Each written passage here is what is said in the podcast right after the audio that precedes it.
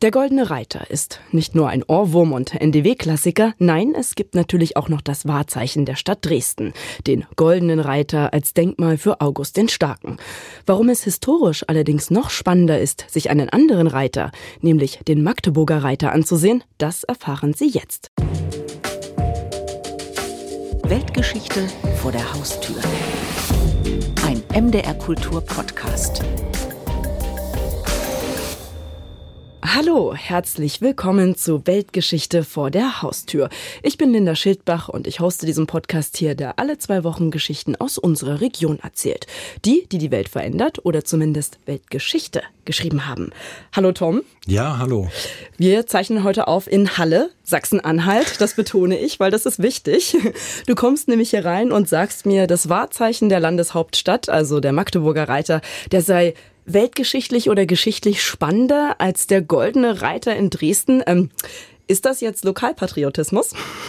Na, ich habe ja nicht die Absicht, zwei goldene Reiter aus der Region gegeneinander auszuspielen, zumal wenn sie mhm. aus Dresden und aus Magdeburg kommen. Also diese Feindschaft leiste ich mir nicht. Also darum geht's hier nicht. Was ich aber äh, weiß, ist, dass dieser Magdeburger Reiter wirklich etwas ganz Besonderes ist, kunstgeschichtlich betrachtet, eine herausragende Bedeutung hat, weil es sich dabei um das erste freistehende Reiterstandbild des Mittelalters handelt. Oh, okay. Also mich überrascht das jetzt natürlich. Ich bin natürlich keine Expertin, was diese Reiterstanddenkmäler angeht oder Statuen und all das. Aber ist das was, was du schon lange in der Schublade hast als Thema und endlich mal umsetzt oder hat dich das auch überrascht? Wie also tatsächlich hat mich gekommen? überrascht. Ja. Also äh, es ist ganz zufällig entstanden. Natürlich kennt man diese goldene Figur. Die ist ja ganz bekannt, wenn man durch Magdeburg schreitet, auf Kataloge schaut, sich Werbebroschüren anschaut, dann stößt man immer wieder auf diese Figur. Also der war mir schon vertraut, aber dazu was zu machen, das kam mir eigentlich erst gar nicht in den Sinn. Ganz zufällig bei irgendeinem Lesen bin ich auf diesen Satz gestoßen und äh, da dachte ich, dazu mache ich mal was, zumal mir ja selber auch die Reiterstandbilder aus der Antike bekannt waren. Na also, genau. Und, und dann dachte ja. ich, wie kann es sein, dass da so viele Jahre dazwischen liegen? Und habe ich mich daran gesetzt. Fragen über Fragen, Antworten, die du gleich findest und uns erzählen willst. Die ganze Geschichte, die hören Sie jetzt im Feature von Thomas Hartmann, gesprochen wie immer von der wunderbaren Conny Wolter.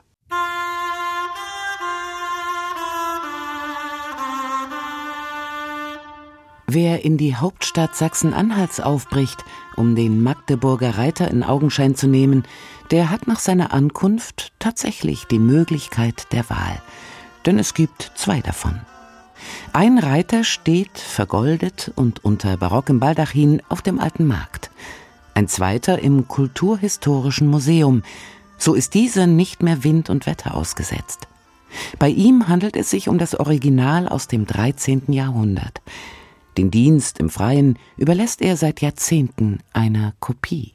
Wir sind hier im Kaiser-Otto-Saal des Kulturhistorischen Museums Magdeburg und das ist das Herzstück unseres Museums, ein zentraler, hallenartiger Saal, der im Jahre 2000 wieder hergerichtet wurde. Vorher war hier seit den 70er Jahren eine Zwischendecke, eine Stahlträger- und Betondecke eingezogen worden, die beiden Kapellenräume, die man als historistische, architektonische Anmutungen an der Stirnseite des Saales sieht, die waren verschalt, damit sie nicht diese sakrale Ausstrahlung haben, die wir heute wiederempfinden. Also hier stehen wir jetzt in einem Raum, der sein Gesicht, sein Erscheinungsbild von 1906 wiedererhalten hat.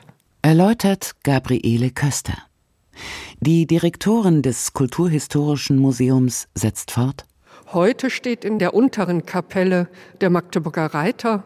Das ist aber erst nach der Wiederherstellung des Saales möglich gewesen.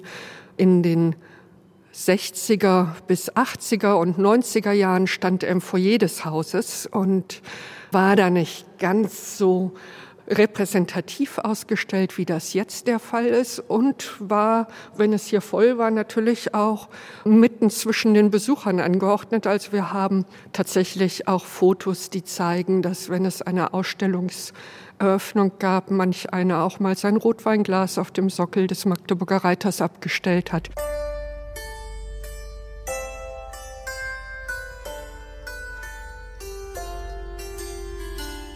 Der Magdeburger Reiter kommt nicht allein daher, er hat Begleiterinnen. Claudia Böttcher, Diplom-Restauratorin mit dem Spezialgebiet Steinkonservierung. Es ist eine Skulpturengruppe bestehend aus einem lebensgroßen Reiterstandbild in der Mitte. Es handelt sich um einen König oder Kaiser, erkennbar an der Krone. Der sitzt auf dem Pferd, hat dieses gerade zum Stehen gebracht und ihn begleiten zwei junge Frauen, die links und rechts des Reiterstandbilds angeordnet sind. Die eine trug ehemals eine Lanze in der Hand und die andere ein Schild. Also sie begleiten den Ritter auf seinem Pferd mit seinen Waffensymbolen, also sind seine Waffenträgerinnen. Sehr wahrscheinlich symbolisieren die beiden jungen Frauen Herrschertugenden. Also was naheliegend wäre, wäre beispielsweise Stärke und Beständigkeit. Das sind Herrschertugenden, die man gerne mit Herrschern eben dann verbindet. Und wenn man diese Begriffe in ihrer lateinischen Form verwendet, dann hat man immer weibliche Formen, also bei der Stärke natürlich auch. Und deswegen sind aber solche abstrakten Begriffe in der Regel weiblich dargestellt und so denke ich, wird man sie deuten können. Das Reiterstandbild im Kulturhistorischen Museum besteht aus Sandstein. In diesem Fall ist das weit mehr als eine Materialangabe. Weil es ist sehr schwierig, so eine Figur in dieser Größe, also lebensgroß, herzustellen aus Sandstein, ähm, weil die statischen Bedingungen sehr ungünstig sind. Also Ross und Reiter haben sehr hohe Gewichte, die im Idealfall dann nur über die vier schlanken Beine des Pferdes abgetragen werden können. Und das macht halt Sandstein ungern mit. Also gerade bei der Aufstellung von so einer Figurengruppe ist zu erwarten, dass da schon die dünnen Fesseln des Pferdes also durchbrechen oder spätestens nach einigen Jahren Bewitterung. Deswegen hat man sich das eigentlich im 13. Jahrhundert nicht getraut, beziehungsweise bei der Fertigung von großen Reiterstandbildern versucht, die dann irgendwie an die Wand noch mit anzubinden, statisch, wie beim Bamberger Reiter zum Beispiel. Und in Magdeburg haben wir aus dieser Zeit, nördlich der Alpen, tatsächlich das einzige erhaltene Beispiel für eine so verwegen konstruierte Reiterfigur.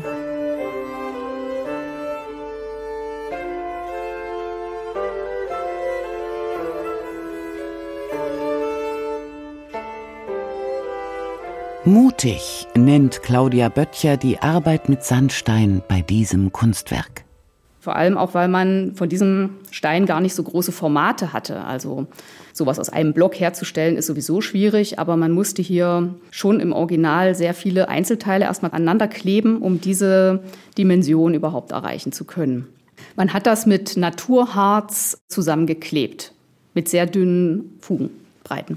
Heute sitzt der Reiter unbemalt auf seinem Pferd. Das war sicherlich ursprünglich nicht so. Es wird davon ausgegangen, dass er bemalt war. Eine naturalistische Farbgebung hatte, wo die Stoffe als solche dargestellt waren, das Pferd seine Fellfarbe hatte und eben auch die Gesichter der Figuren wie natürliche Gesichter wirken sollten. Man kann allerdings davon heute nur noch geringste Reste finden an der Skulptur selbst, aber wir haben zahlreiche Vergleichsbeispiele auch aus derselben Bildhauerwerkstatt im Magdeburger Dom noch erhalten, wo man diese Bemalung auch noch so flächig findet, dass man da genau sehen kann, wie die Intention eigentlich war, die Skulpturen dann zu präsentieren. Später wird der Reiter vergoldet. Wann genau die Figur erstmalig komplett vergoldet wurde, wissen wir nicht genau, aber Nachrichten belegen dann diese Vergoldung so ungefähr für das 17. Jahrhundert. Und dann wurde diese auch mehrfach wiederholt. Also dann hat sich da so eine Tradition entwickelt, in der dann auch der goldene Reiter als solcher ein Begriff war. Diese Vergoldung verwittert natürlich auch und wurde dann so alle 20, 30 Jahre erneuert.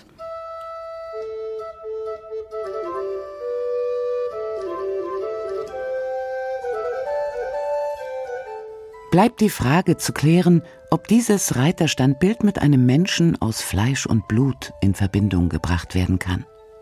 Obwohl der schlussendliche Beweis fehlt, die Forschung ist sich da im Wesentlichen einig, es ist Kaiser Otto der Große, der von 912 bis 973 lebt und hier auf dem Pferd sitzt. Es spricht alles dafür. Und seit dem 14. Jahrhundert hat man diese Figur als Otto identifiziert.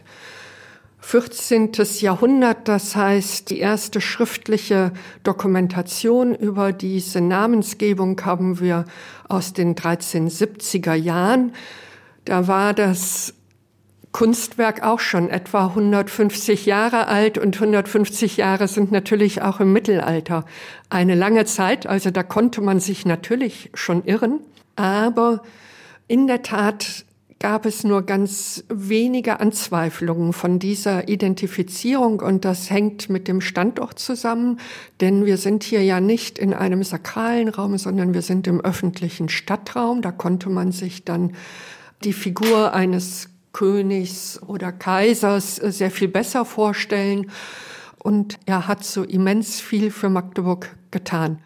Das Verhältnis Ottos zu Magdeburg ist einzigartig. Modern würde man von einem Alleinstellungsmerkmal sprechen, aber das lässt sich auch für das 10. Jahrhundert begründen. Es gibt keinen Ort, der in einer vergleichbaren Art und Weise Schenkungen bekommen hätte, wie das bei Magdeburg der Fall ist. Es sind über 60 Schenkungen, zum Teil sehr großdimensionierte Schenkungen, die Otto zunächst dem Moritzkloster in Magdeburg zugewendet hat und dann später dem Erzbistum. Und es gibt keinen Ort im gesamten Otto unterstellten Reich, an dem er sich häufiger aufgehalten hätte als in Magdeburg. Beleuchtet der Mittelalterhistoriker Stefan Freund die innige Beziehung zwischen Otto dem Großen und Magdeburg. Otto, so kann man zu Recht formulieren, ist derjenige, der die Entwicklung Magdeburgs ganz entscheidend begünstigt hat. Spätere Entwicklungen kommen hinzu. Das ist das Magdeburger Recht. Das ist die sehr, sehr günstige Lage Magdeburgs als Handelsort von Ost nach West, von Nord nach Süd. Aber die entscheidenden Grundlagen hat Otto geschaffen. Festzuhalten bleibt, dass es sich bei dem Denkmal um ein Idealbildnis handelt. Also diese Person, die wir sehen, ist in der Gestalt eines Herrschers, eines jugendlichen, eleganten Herrschers der staufischen Zeit.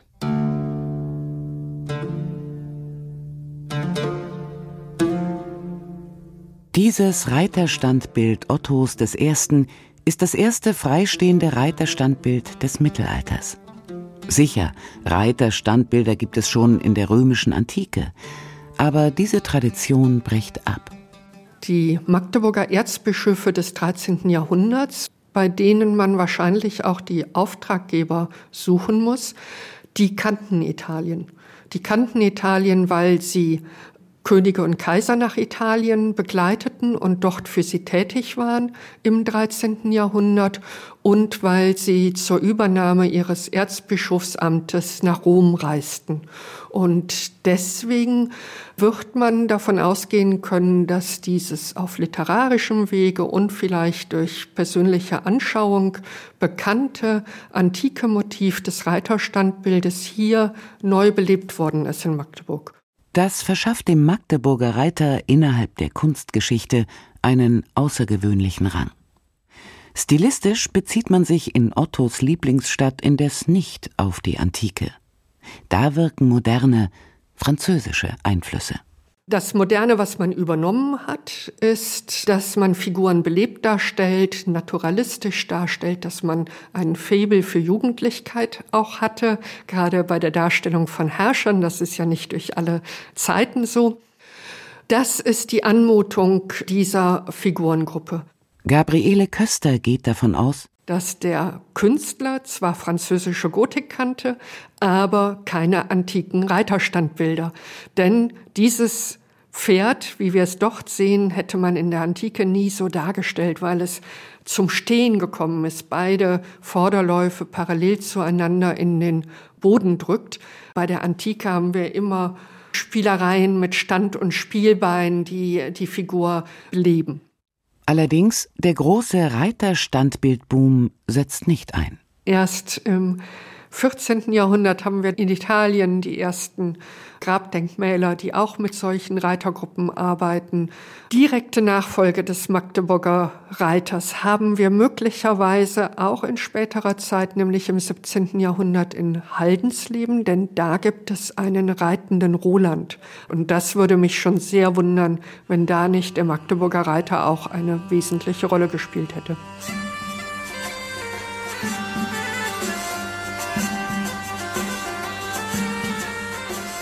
Aufgestellt wird der Magdeburger Reiter um 1240. Magdeburg ist im 13. Jahrhundert erzbischöfliche Stadt. Das heißt, der Stadtherr ist der Erzbischof. Das resultiert noch aus der Zeit der Ottonen, Ottos äh, I. und vor allem dann auch Ottos II., der mit wichtigen Urkunden die erzbischöfliche Stellung als Stadtherr, als Münzherr, als derjenige, der das Recht hat, Markt hier in der Stadt abzuhalten, gestärkt hat. Magdeburg gleicht um 1240 einer Baustelle.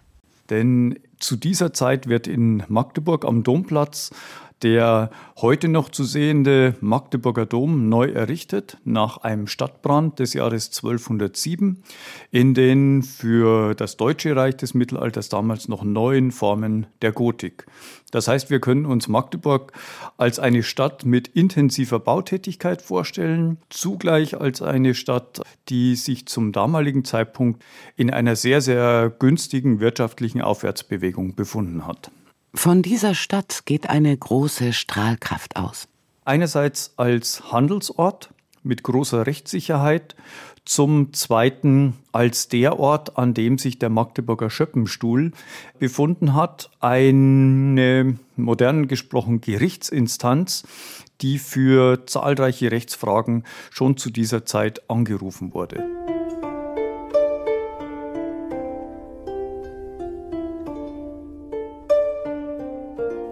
In dieser Stadt also steht nun das Otto-Reiter-Standbild als Zeichen der Würdigung des großen Traditionsgebers. Vor allem aber symbolisiert die Figur die Rechtssicherheit, denn die Kaufleute werden selbstbewusster und die Konflikte werden größer. Und es scheint so, dass in diesem Augenblick dann der Stadtherr, der Erzbischof, gesagt hat, so jetzt brauchen wir aber hier am Markt mal ein deutliches Zeichen, dass wir hier Recht haben und dass ich mich in meiner Machtausübung über diese Stadt auf den Kaiser beziehen kann. Später, das ist eine ganz interessante Entwicklung, wird Otto durch das sich vom Erzbischof emanzipierende Bürgertum in Anspruch genommen. Dann findet in Teilen eine Umdeutung dieser Figur statt als Symbol für die bürgerliche Freiheit. Das sind aber Entwicklungen, die schon dem 14. und 15. Jahrhundert angehören. Das zeigt, dass unterschiedliche gesellschaftliche Gruppen Otto dann jeweils für ihre eigenen Zwecke einspannen. Am Ende des für Magdeburg so verhängnisvollen Dreißigjährigen Krieges wird das Reiterstandbild auch zu einer Art Unterstützung für die Stadt und insbesondere für Otto von Gericke. Der damals immer wieder auch Bürgermeister von Magdeburg gewesen ist und der auch als Gesandter nach Münster und Osnabrück geschickt wurde, um den westfälischen Frieden zu verhandeln, beziehungsweise die Rechte der Stadt Magdeburg dort einzufordern.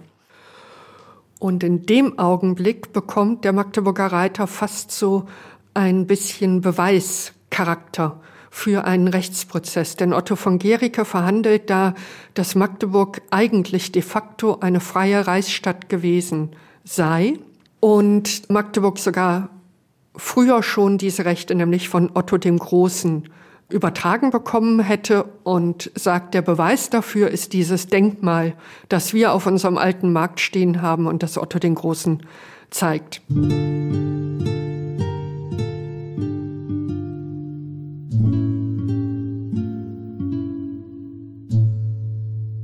Bis zum Zweiten Weltkrieg steht die Figurengruppe auf dem alten Markt. Und als dann die ersten Bomben fielen, hat man sie von der Säule heruntergenommen und eingelagert in einem Brückenpfeiler der Strombrücke, also einer Elbebrücke. Nach dem Ende des Krieges nimmt der Reiter seinen Platz aber nicht wieder ein. Also als die Sowjets die Stadt übernehmen, wird die Figur noch einmal transferiert und man lagert sie ein in einem Verwaltungsgebäude in dem Stadtteil Stadtfeld unter der Treppe und verschalt das dann irgendwie mit Bauholz, sodass es nicht direkt ins Auge fällt. Das aber gerät in Vergessenheit. Als man dann in den 60er Jahren beschließt, dieses Denkmal endlich wiederzusuchen und sich eine Vorstellung davon zu machen, was dann damit geschehen ist, muss man tatsächlich die Kriminalpolizei einschalten, um es wieder ausfindig zu machen. Das gelingt dann eben auch. Man findet es wieder und man beschließt es zu restaurieren. Und danach wird das Ensemble auf einem Tieflader ins Museum gebracht. Dort ist das Ensemble geschützt. Nur der alte Markt, er ist nun reiterlos. Und so bleibt es dem sehr versierten Bildhauer Heinrich Apel vorbehalten, eine Bronzekopie des Ensembles anzufertigen. Diese wird 1966 aufgestellt.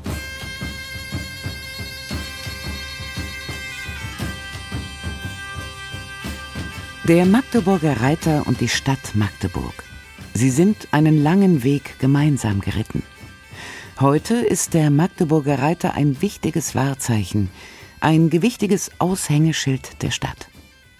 Und ob seiner Geschichte hat er es wahrlich verdient, gleich doppelt in Erscheinung treten zu dürfen, einmal als Original, einmal als inzwischen vergoldete Kopie. Weltgeschichte vor der Haustür. MDR Kultur Podcast. Der Magdeburger Reiter, Meisterwerk der europäischen Gotik und erstes freistehendes Reiterstandbild des Mittelalters hier in Europa ein Standbild, was natürlich heute auch ein Wahrzeichen ist, auch damals schon lange, viele Jahrhunderte schon Wahrzeichen ist, wo auch mal die Kriminalpolizei eingeschaltet werden musste. Das ist eine tolle Geschichte, ja. Das fand ich irgendwie, ich habe mir direkt schon den Tatort vorgestellt, die Folge dazu. Also nee, ja, ja, toll. Die ganze Geschichte ist ja auch wirklich Wahnsinn. Also ja. finde ich auch. Im Prinzip hat ja der Magdeburger Reiter im Original nach dem Krieg gar nicht mehr im Freien gestanden. Also ja. der war ja erst versteckt dann wurde er restauriert und dann kam er ins Museum. Generell auch, dass man gleich sagt, man versteckt den. Also das sagt ja auch schon wieder so viel aus irgendwie, ne? Also ja, was er für eine Bedeutung hat. Genau, ja. was er für eine Bedeutung hat, dass man halt will, dass der bleibt, dass man irgendwie den auch schützt, ja? Also das mhm. ist, ja, das sagt eine Menge aus. Das ist wirklich und das spannend. durch in verschiedenen Zeiten. Das ist ja halt auch interessant, dass man das in verschiedenen Zeiten tut. Also dass man immer wieder zu ihm findet und äh, das finde ich halt bemerkenswert. Ja. Ja, welche Bedeutung wirklich solche Standbilder, Denkmäler, Skulpturen haben können für eine Stadtgesellschaft. Also wir haben ja man muss sich das ja wirklich auf der Zunge zergehen lassen. Über 700 Jahre ist er ja schon in Magdeburg und existiert da. Naja, und fast 800 kann man fast sagen. 800 stimmt, ja, doch, ja. hast du recht, fast genau, kann man schon mal sagen. Und gut, er wurde nicht immer freundlich behandelt, wenn man überlegt, dass da Weingläser abgestellt wurden. Ja, das ist aber so die typische, wie sagt man, Hochnäsigkeit oder oder Gleichgültigkeit oder Unüberlegtheit. Das ist, glaube ich, die Vielleicht richtige eher Vokabel. so, dass man gar ja, nicht, genau. Dass man genau. halt sagt, naja, man steht hier halt rum, idealer Platz, da kann man nochmal weinen oder eine Bockwurst. Halt mal. So, mit Senf. So, also das ist natürlich schon wirklich schräg, aber das ist, das ist auch jetzt nicht mehr möglich. Das ja. ist ja alles abgesperrt. Und der ist ja auch trotzdem jetzt nicht so filigran vielleicht wie eine Mona Lisa. So Ob, empfindlich. Genau.